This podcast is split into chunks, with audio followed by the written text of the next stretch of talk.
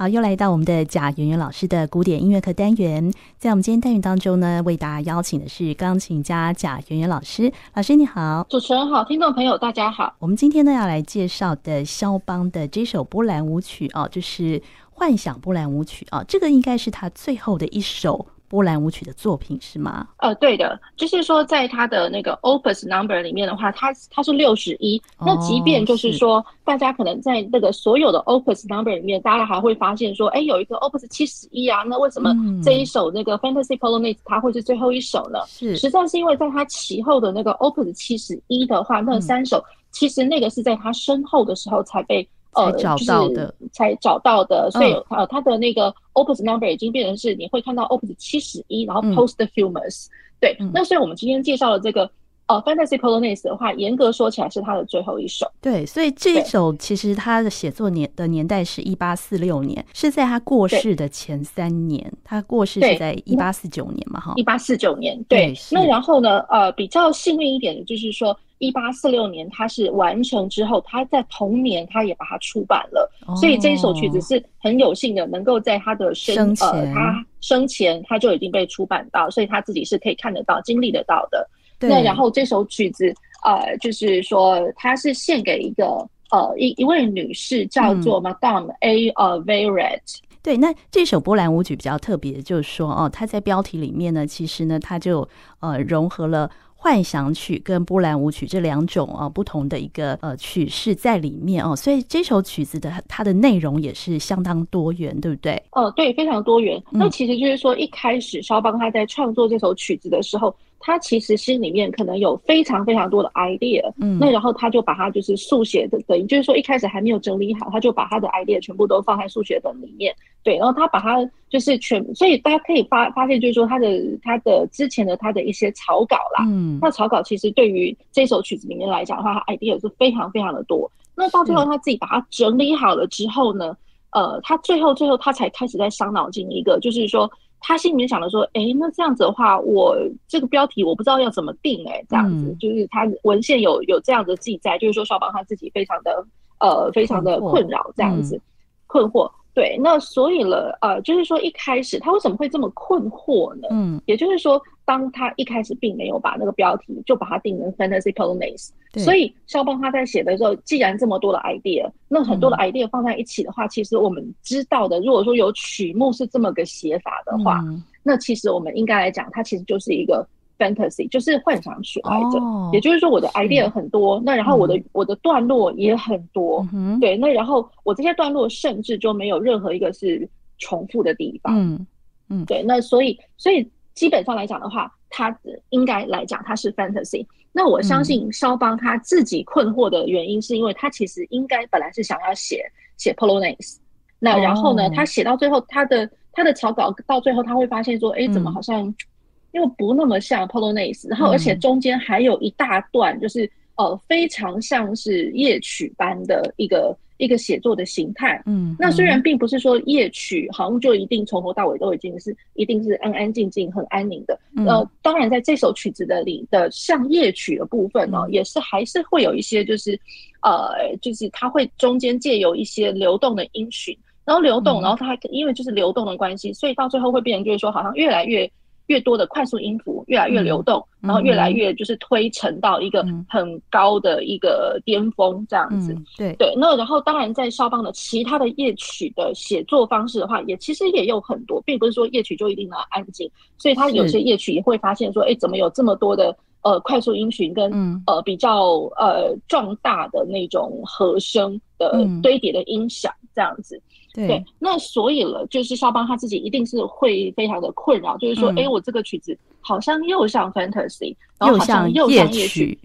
又像夜曲。那可是呢，那我明明、嗯、对，那他他其实他是想说，哎，可是我明明就是有放了不少波兰舞曲的那种舞蹈节奏，就是哒哒哒哒哒哒，对，哒哒哒哒哒哒，对，或者是说哒哒哒哒哒哒，比较中庸的那个。嗯呃，三拍子的速度，因为其实波兰舞曲，呃，就我一开始在在节目中有跟听众朋友们介绍，就是它其实是两种节奏型，就是哒哒哒哒哒哒，或者是哒哒哒哒哒哒，嗯，对，它都是三拍子就对了。嗯，对，都是三拍子。嗯、对，那所以了，就是呃，他自己会觉得，就是说，哇，那这么一个综合这么多元的素材，那我该怎么给他下标题呀、啊？这样子，嗯、对，那所以到后来呢，他自己就啊、呃，把它讲成就是说，好吧，它就是一个 fantasy polonaise，可是再怎么样、嗯、，fantasy 的成分感觉是大于了这个 polonaise 的成分。嗯，对。好，那我们提到肖邦这首《幻想波兰舞曲》啊，因为它融合了很多呃不同的呃元素在里面啊，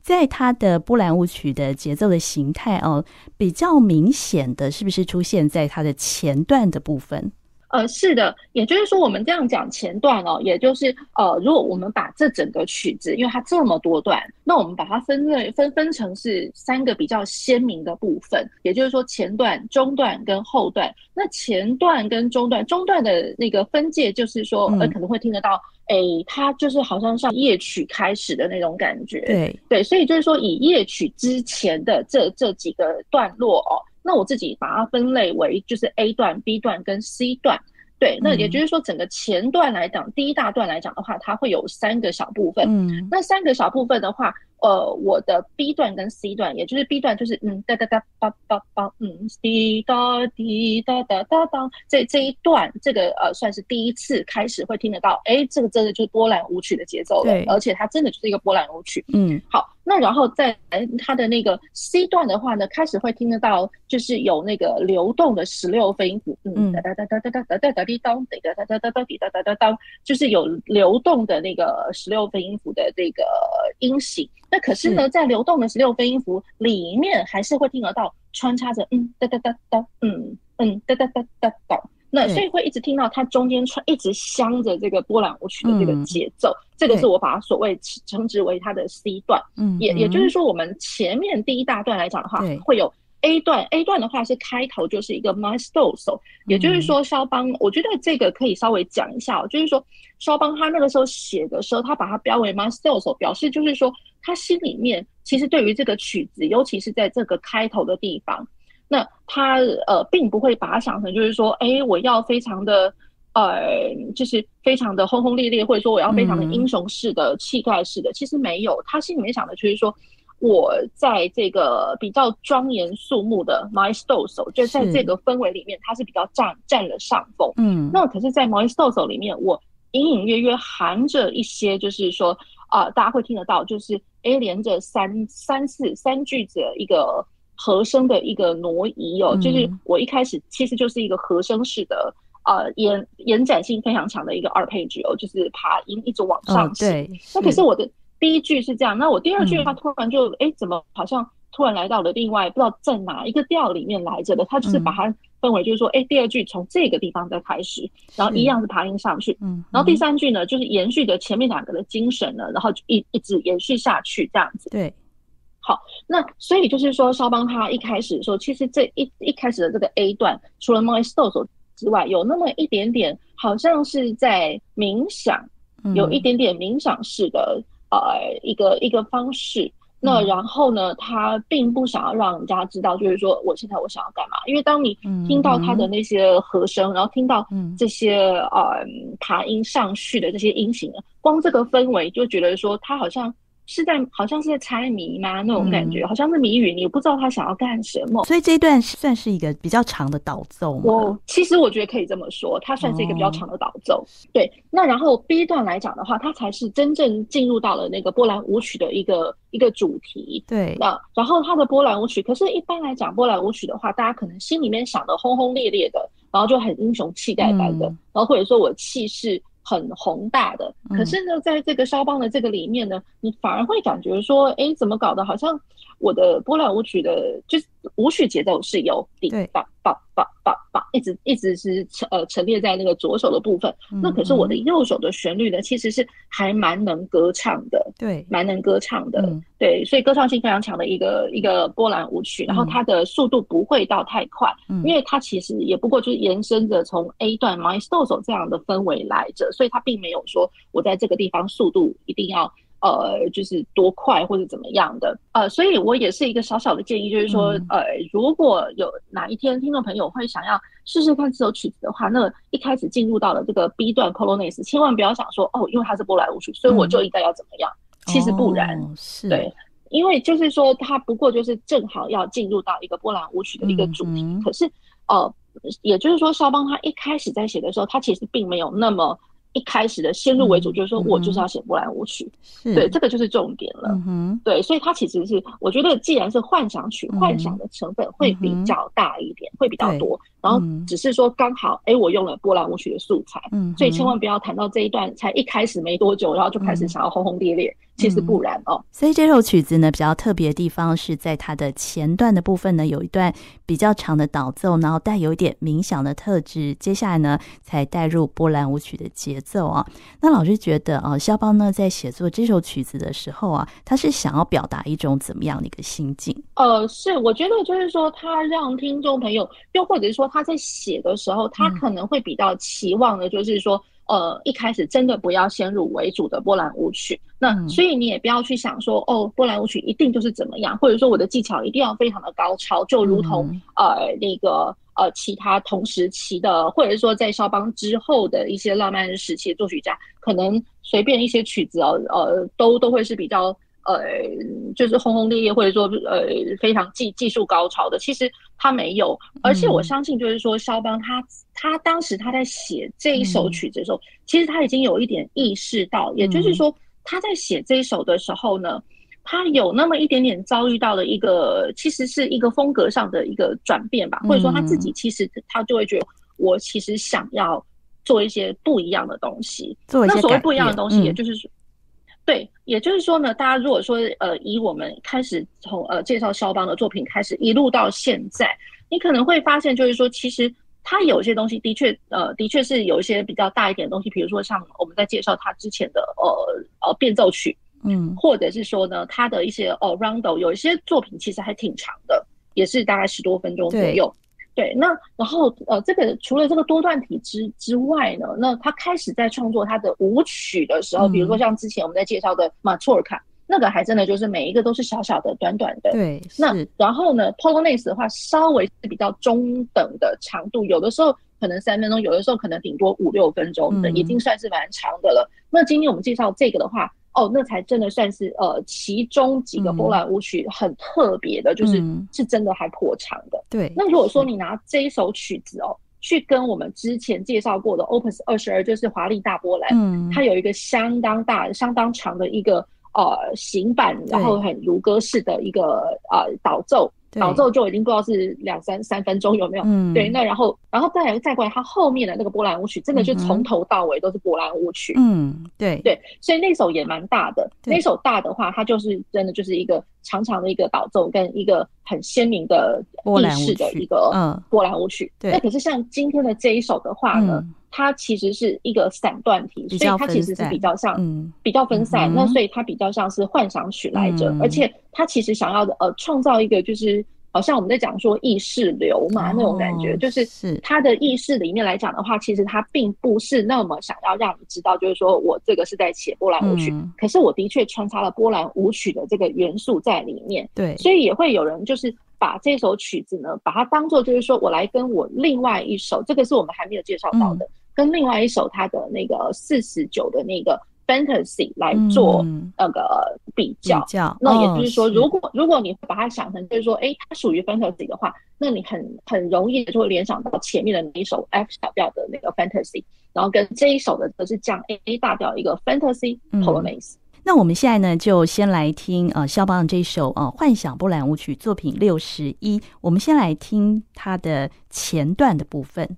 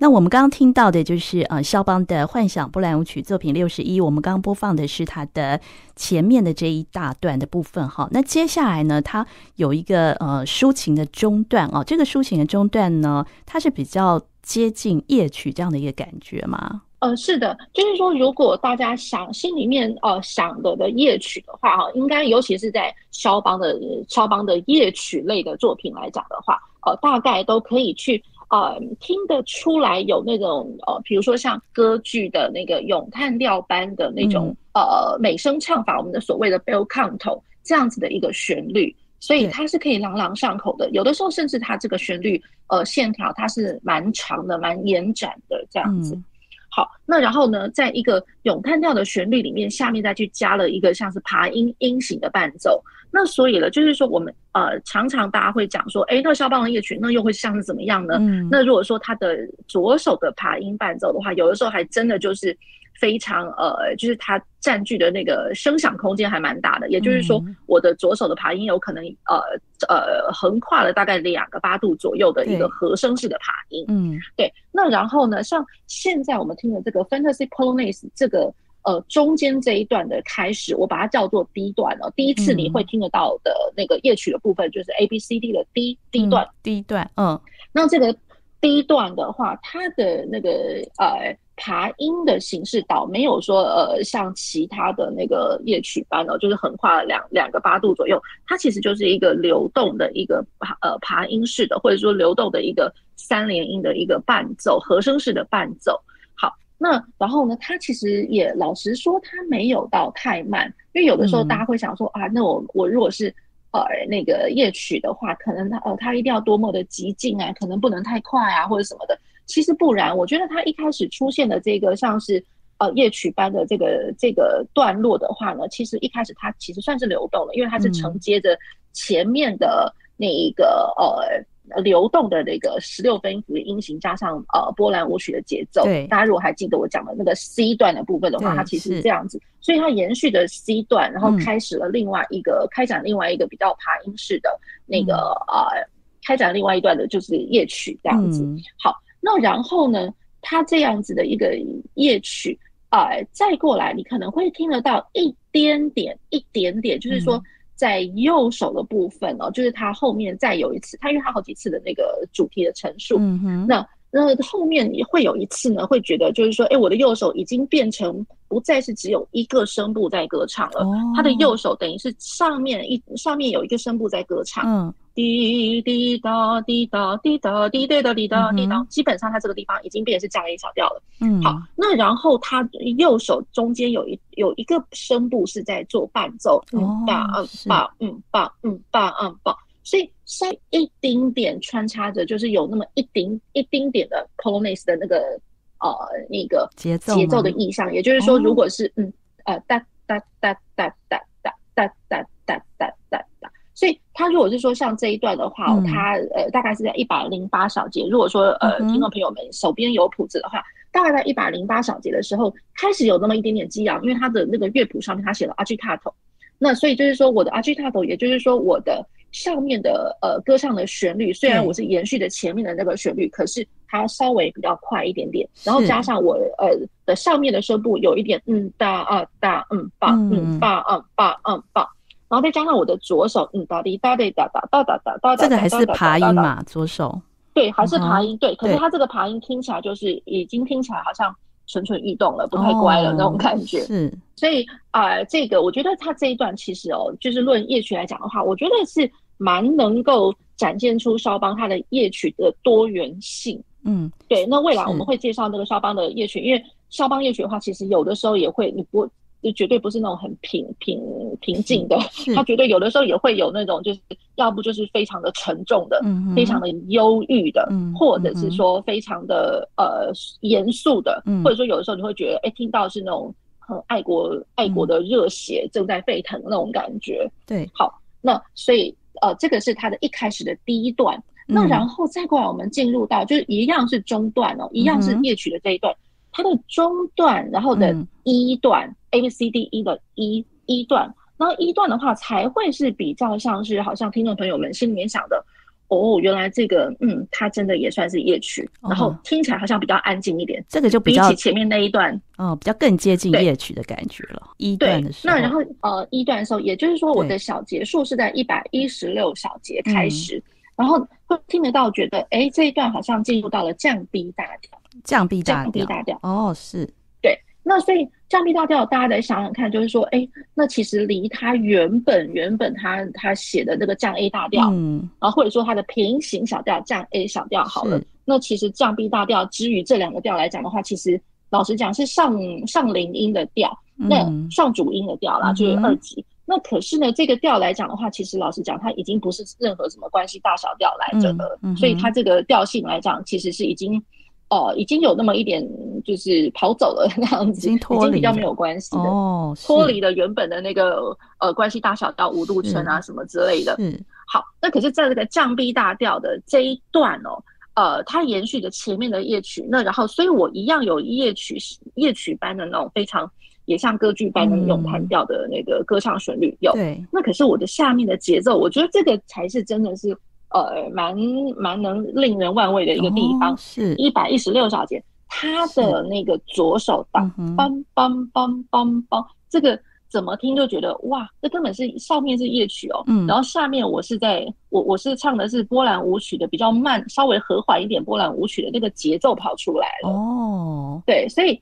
这个一段来讲是我觉得比较有意思的部分，嗯、那所以它这样子的一个氛围，它持续了一阵子之后，嗯、当然它也会有。呃，开始有快速音群，又又要再铺成一次，就是嗯，呃，到顶点的那种感觉。对，所以这个一段来讲，它的瓶颈的部分，也不是说从头到尾的一段都这么平静，嗯、它其实是有往上跑的地方。嗯哼。好，然后再过来，大家会听到就是说，哎，那快速音群流动完了之后呢，怎么好像慢慢要降温了？哦，降温了，然后我们就来到了对对，那然后呢，我们又开始来到了另外一个另外一个段落，也在中段里面。那我会把它。把它叫做是 F 段，嗯，F 段。那 F 段的话，也就是说我们乐谱上面看到的一百四十八小节。嗯。那然后呢，它会是在那个呃速度标语上面，它难得一次你会看到一个哇很不一样的东西，叫做 poco più lento，poco più lento。这是对，那所以嗯，这是非常非常和缓的，就是更慢的、更更缓慢的 poco più lento。嗯哼。好，那所以你看到 poco più lento 的时候。会觉得就是说哇，那前面讲是讲夜曲夜曲，那可是到了这一段的话，好像才真的看起来好像才真的比较像夜曲哦，因为你看到速度术语是这么这么标的，因为它降温，然后又再更慢一点这样子，更慢一点，而且又很弱。它一开始等于就是算是一个 chorale 圣咏般的一个开始和声的齐奏哦，而且它呃它是标上了 pianissimo，也就是说非常非常的。微弱、非常的小声的一个像圣咏般的一个行进，嗯、那然后呢，它的它的这个呃调性来讲的话，真的又跑得更远了。嗯、它的调性跑到了 B 大调，B 大调，然后就想说，哇，那这个 B 大调对于前面的几个调来讲的话，真的是没什么关系，它只只能就是说从原来的那个降 A 大调，因为其实我们原本在讲说那个。呃，调性比较明确的地方，其实也都不是在 A 段，是在 B 段。它的波兰舞曲开始的地方，可以听到说，哎，知道这是降 A 大调。好，那所以降 A 大调，那到现在来讲的话，这个呃，感觉上算是一个中段哦，中间的这一段里面的最核心的部分，嗯，就是中间的更中间了。对，最核心的部分，它是反而是最安静的。然后呢，它的调性呢，跑得最远的。嗯。对，所以这个觉得真的就完完全全就是。好像在肖邦的一个完全的一个，嗯，不能说是创举哦，可是就是说肖邦可能在以前大概呃，他的感觉上是比较冒险般的一个做法啦。这样来说，对，所以光这个中段的部分呢，它的调性呢也有多次的转换哦。刚才呢，老师提到就是从它的。第一段开始，然后进入一段，一段呢是降 B 大调，接着慢慢的降温，来到 F 段，F 段呢又变成 B 大调哦，所以整个色彩呢也是相当的不同。嗯，其实来讲的话，我们最最鲜明可以这样子的分辨，就是说我前面有呃降的记号，可是我一旦从降的记号一路跑跑跑跑跑到已经都变成是升的记号的时候，呃那慢慢慢慢就会觉得，因为其实它的 B 大调是。因为承接着它前面哦降 B 大调这个乐段，其实它后面它已经有跑到一点点像是 B 小调的这个地方，哦、有那么一点点。它的而且它的乐谱上面已经很明显就已经换了一个调性的一个记号，也就是说我从两个调记号变成是两个升记号的，嗯，变变两个升记号的话，其实它小调来讲它是 B 小调，嗯，然后它是从 B 小调慢慢慢慢慢再走到我们现在讲的这一段。转到我们现在这一段 lento 的 B 大调，B 大调的话，那它的调性，它的调号就已经变成是五个升记号了。嗯哼，对，那所以其实真的已经转到一个非常远的地方去了。哦，是。好，那然后在这个对，然后在中间这个最核心的这一段呢，它才真的就是非常的安静，很非常安静，真的很像就是夜曲。嗯。对，然后更夜曲更更更加夜曲般的了，所以我上面有呃非常歌唱的部分。对，那然后呢，我的左手的伴奏呢，左手伴奏来讲的话，其实它是比较延续的是波罗波波兰舞曲 Polonaise 的一个哒哒哒哒哒哒哒。那可是我在波兰舞曲的这个节奏里面呢，它把这个伴奏变成就是说，哎，好像也是在歌唱，所以就变成说，现在这一段来来讲的话，它是右手的声部。跟我的左手声部一起在做一个对话，哦，对话。那所以他的这样子的一个做法，我觉得，哎，这是非常的特别。也就是说，你看到他，你会认为就是说他是夜曲，可是夜曲嘛，又不那么的夜曲，他好像好像是歌剧般的两个主角在那边就是做做那个对话的那种感觉。哦，他的左手的伴奏，老师说，其实他严格来说，他也是像是波兰舞曲的那个伴奏。对，节奏上来讲的话，他是。对节节奏上面，他把那个连续的呃连续的六个八分音符的这样的节奏，把它转化为就是从头到尾好像是一个，你又觉得说它好像是和声式的爬音，可是你仔细听起来的话，它根本它其实又是另外另外一个像是在贝斯上面歌唱的另外一个角色。对对，是。那然后我中间才会有呃一个到两个的内涵的一个伴奏的声部这样子。嗯。好，那所以这个等等于是说最核心的一个乐段，我觉得这个来讲它是最迷人的。好，那然后呢，再过来它的这个最核心的这个乐段呢，其实中呃，它之后又会延展到就是呃一百八十二小节的部分，大家会听到就觉得说，哎，怎么段看起来是比较像是我们前面一段的一样是夜曲。夜曲那一个素材哦，嗯嗯、好像有那么一点点回返到前面那个素材。嗯、好，然后前面那个素材，然后到了呃两百零呃差不多两百小节之后，嗯、大家会开始听到滴答滴答滴答滴答滴答滴答，就开始一连串的爬音。嗯，爬音的话，呃，大概也延展了大概六七个小节左右。嗯、好，然后听到就觉得说，哦，听到这个爬音会觉得啊，是不是这一段真的要开始，他要做一个总结了？这样子，嗯、好像。的确是哦，他好像是要做一个类似像是 farewell to the nocturne 那种感觉。然后过了经过了这一段的那一个呃爬音之后呢，嗯、我稍微回到了一点点，就是我刚刚讲的 F F 段的，就是两个声部都是在对唱的这个、嗯、这个乐段。嗯，然后在跑了没几个小节之后呢，会突然听到，哎，怎么好像 A 段就一开始大家会听到，哎。Maestoso 这个部分怎么又回魂了那种感觉啊？就是我们前面的那个第一大段的 A 段，对，一开始的部分，然后再过来会觉得听到那那一堆那个爬音哦，一直往上延展哦。其实我刚刚也一直没有讲，那往上延展那个部分，我觉得根本好像是一个泛音列来着，因为我的踏板一定是从和声就开始踩，哒啦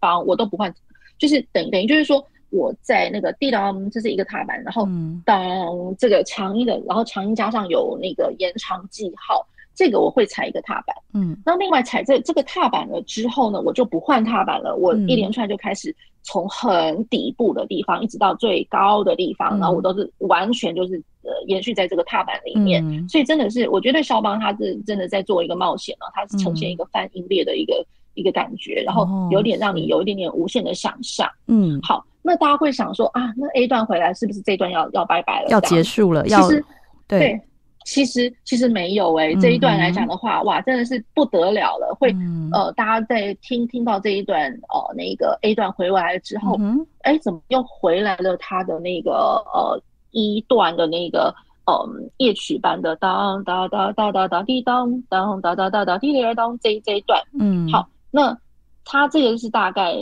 呃，从两百一十六小节一路到了二二呃两百二十五小节用，嗯，好，然后所以它真正这个乐段的结束，其实我我老实讲，好像你很难去区分，就是说它的界限到底在哪里，嗯、好像一路就一路就哎默默默默的，然后就一直转化，一直转化。对，最后这一段的话，两百二十六小节，它其实标了一个 Tempo One，然后这个听地方听起来好像还真的有那么一点觉得。嗯，好像这个真的不再是不再是夜曲了，因为听到哦，对，开始有那快速音群的流动，所以呃，最后 tempo one 我把它分为就是说它是最后的那个呃末段了，末段的话其实算是呃扣打，然后扣打的乐段的话，它也会呃发展成三个不同呃三三次的不同的扣打。接下来我们来听的就是肖邦的幻想波兰舞曲中间比较像是夜曲的这个中段。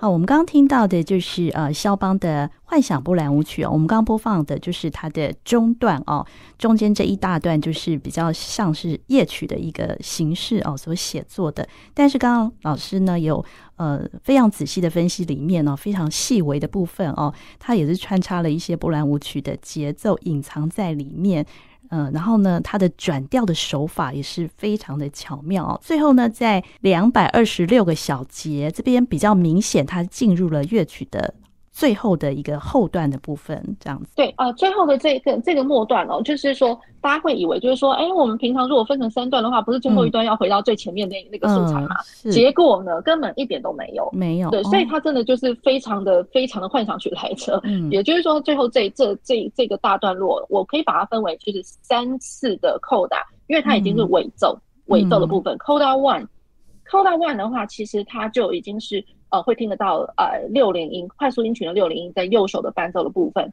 然后呢我的那个左手呢会有一连串的那个呃附点节奏当的当的当的当的当这个就是波兰舞曲的节奏吗？其实不是波兰舞曲的节奏是是在中间穿插当的当大概大概每两个小节或是每四个小节你会听得到就是诶突然突然冒出了一个嗯哒哒哒邦邦然后再再隔了几个小节呢嗯几个小节又来了一次，哒哒哒哒哒，对对，所以它这像波兰舞曲的这个精神，这样子的一个节奏，它是回魂的。可是并不是说，呃，每每一拍每一个小节都在。是。对，那反而我会觉得比较要聚焦的就是说，因为我的右手的是六零零，然后我左手是呃每一拍每一拍的那个呃附点节奏，所以它的节奏已经就是以我觉得论论节奏上来讲的话，它已经够够复杂的了，就是。有一点就是说，因为这两两只手有一点点，就是除了每一个每一拍的拍点是对在一起之外，其实它音还蛮多的。对，是。好，那然后这样子一一连串的，就是呃，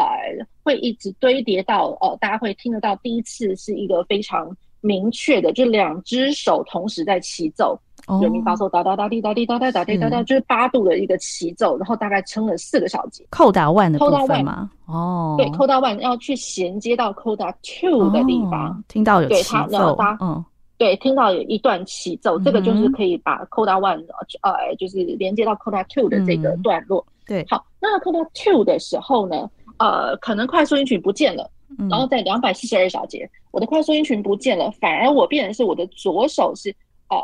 那个八度的堆叠的三连音，滴答滴答答滴答答答答，所以左手好像也是其中的一段那种对唱的旋律，可是那个旋律已经变成是我用八度来弹。对，那其实老实讲，八度，然后又三连音，然后我这边的话再怎么听，我的速度不可能太慢。对 对，所以这个地方其实左手已经够开始比较激昂一点了。嗯，那我的右手一样也是连续的三连音，可是这三连音来讲的话，它不是单旋律的，它其实是单旋律之外。滴答滴答答答滴答滴答答滴答答，这个其实是一开始那波呃波兰舞曲的那个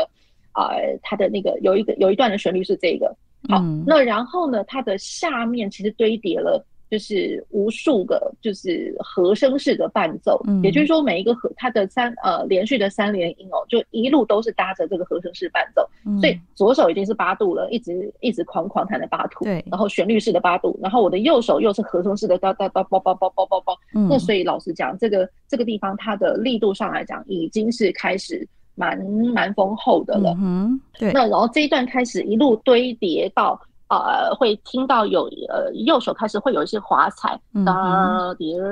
叮哒哒哒哒哒叭叭叭，然后滴哒哒哒哒哒。所以我讲的这一段的话是在两百四十九小节的部分。那两百四十九小节，我老实讲哦，就是这一段，呃，已经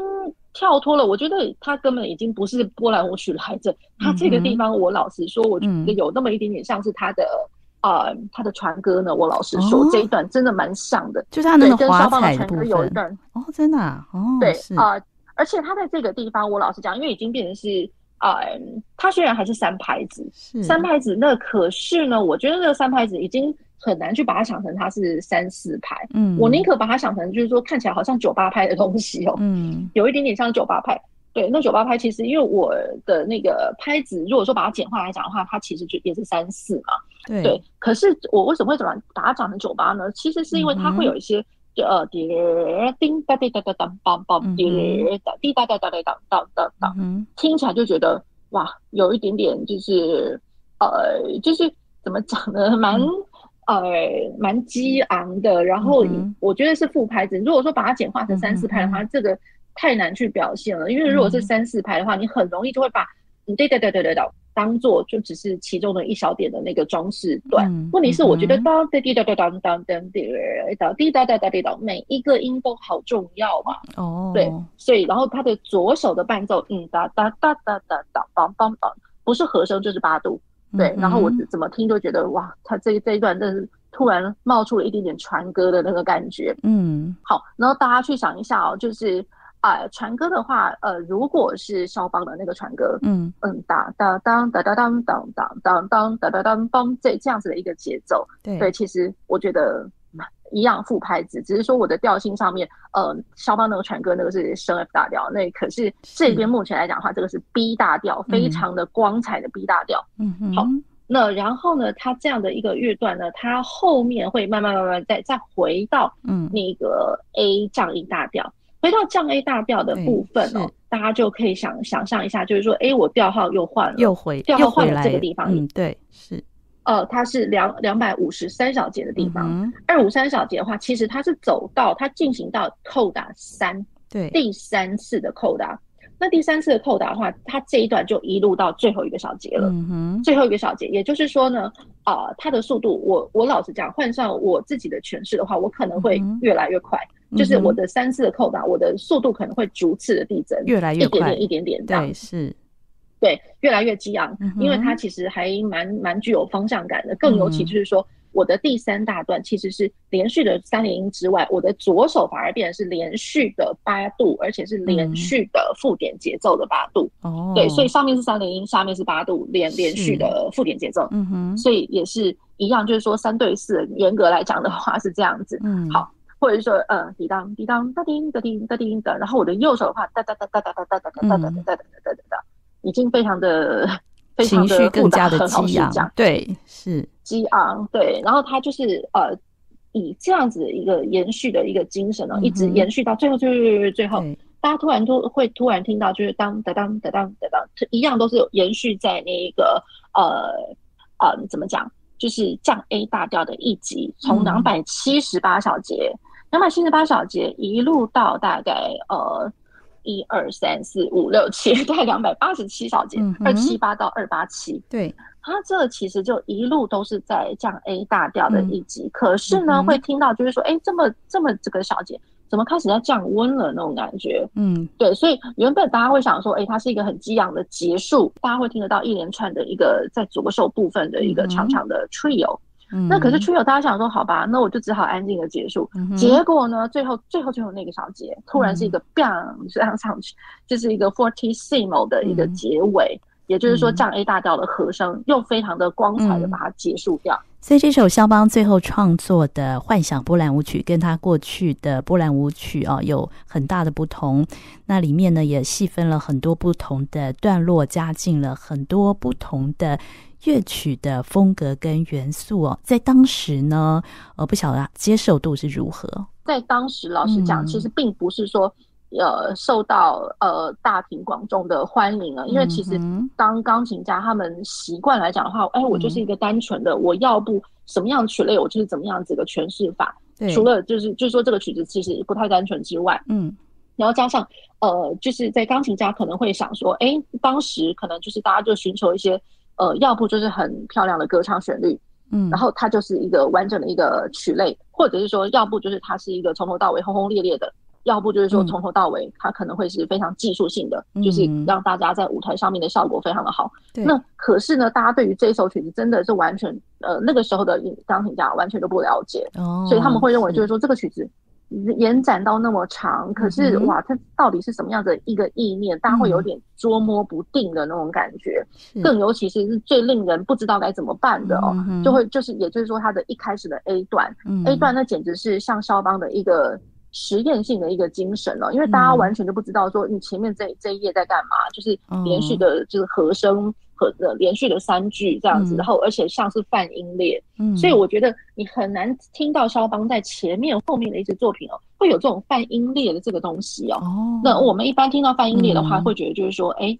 其实当事人一定会觉得说，我不知道你在想什么。嗯，可是我们以我们后代再回来看的话，我觉得他似乎是想要去做一种突破，就是说他可以呃论歌唱性的，或者说论呃技术性的这个东西，转化为一种好像是一种色彩，对，或者是美感。所以我觉得那个色彩的表现哦，就是说端看你的你的前面的第一页，第一页的那个和声，然后包括它的那个爬音。呃，啊，不是叫泛音列，用爬音展展现出来那个泛音列那种感觉，嗯、对，那我觉得那个真的就是一个非常实验性的一个做法，嗯、因为它真的在实验各式各样不同的色彩，嗯、而且是在某种不同的那个光线吧，嗯、我觉得那种感觉就是亮度，亮度是各不相同，因为第一开始的那一句是还蛮亮的，嗯，那好像还蛮清楚的，可是到第二句的话，完全变成是一个幽暗着来着，对，非常幽暗的那种感觉。对，所以我会觉得说，这个地这个地方真的是肖邦他在实验，在突破。嗯，对，所以这是呃肖邦的幻想波兰舞曲哦，也是一首非常特别的一个作品，是写作是在一八四六年。那里面的呃三大段哦，今天呢贾元老师也为大家做了非常详细的分析，真的是非常的精彩哦。那我们今天呢也非常谢谢贾元老师，谢谢主持人，谢谢各位听众朋友。